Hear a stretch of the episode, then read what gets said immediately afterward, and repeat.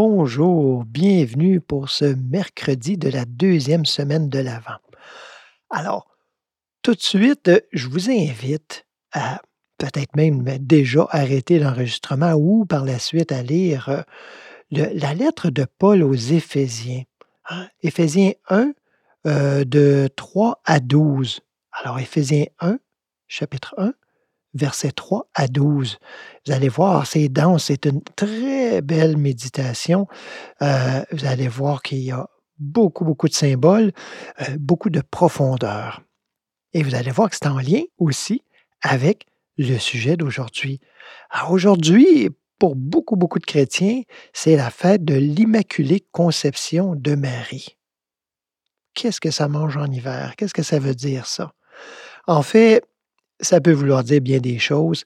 On peut l'expliquer d'une façon dogmatique, hein, c'est-à-dire le dogme de l'Église catholique, par exemple, qui a, c'est le dernier, hein, c'est le dernier dogme euh, qui a été institué, l'Immaculée Conception de Marie.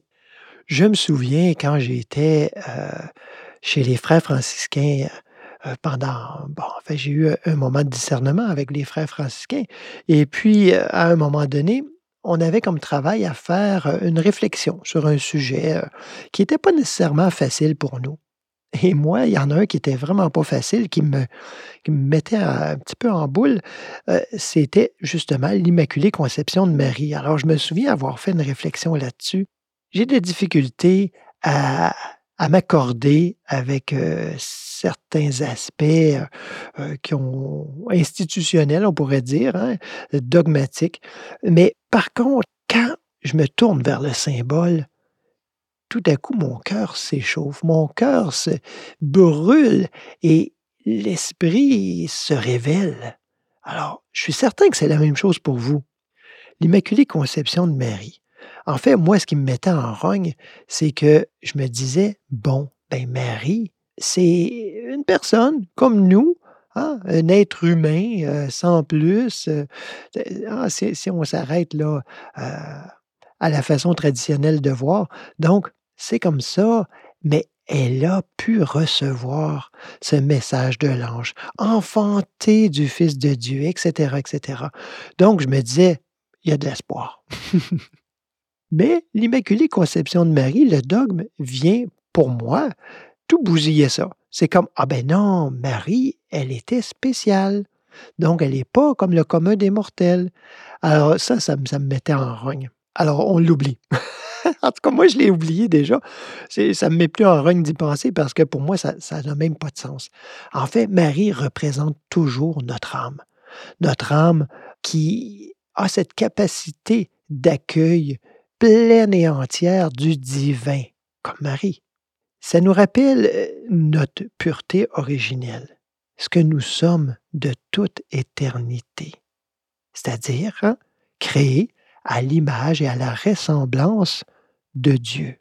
C'est ça qu'il faut se souvenir. Il faut arrêter de mettre l'accent sur euh, le péché originel, comme les institutions ont beaucoup fait, à tort ou à vrai, je ne sais pas, mais dans mon expérience, ça ne me sert pas beaucoup. Bien sûr, c'est important de reconnaître la nature de l'erreur, hein, ce qu'on appelle dans, notre voie mystique, c'est-à-dire reconnaître euh, le néant, la futilité de l'erreur, pour pas s'y accrocher, pour pouvoir le, le laisser passer, pour arrêter de se battre contre. À mettre l'accent sur le péché originel, on tombe dans une dépression spirituelle, en fait. hein. N'oublions pas de nous tourner de voir la grâce originelle. Elle, elle a précédé le péché originel. Alors tournons-nous vers cette grâce originelle qui est euh, l'expérience, encore et toujours, de notre véritable identité. Parce que l'erreur, c'est juste euh, notre vision distorsionnée de la réalité. C'est notre vision euh, hors focus de la création divine. Ah, il s'agit de se remettre au focus, tranquillement se déposer. Je vous invite euh, aujourd'hui à vous déposer, prendre un moment, peut-être avec la lecture euh, que je vous ai proposée, euh, au début de la lettre aux Éphésiens, hein, au chapitre 1, versets 3 à 12, vous allez voir, vous allez trouver peut-être simplement un mot, une phrase, peut-être l'entièreté du texte, mais arrêtez-vous quand vous sentez l'inspiration venir. Arrêtez-vous quand vous sentez cette chaleur dans le cœur, que ce soit véritablement une sensation physique ou, ou euh, une impression, mais quand vous sentez que l'esprit tout à coup s'anime en vous, arrêtez-vous. Arrêtez-vous sur peut-être ce mot, ou laissez un mot, une parole monter, ou encore mieux, pourquoi pas, cette simple présence dans le silence, où on se dépose, où on est bien, où on n'a pas envie de quitter euh, ce lieu avec le bien-aimé. Alors merci d'avoir été là et je vous dis à tout de suite dans la présence.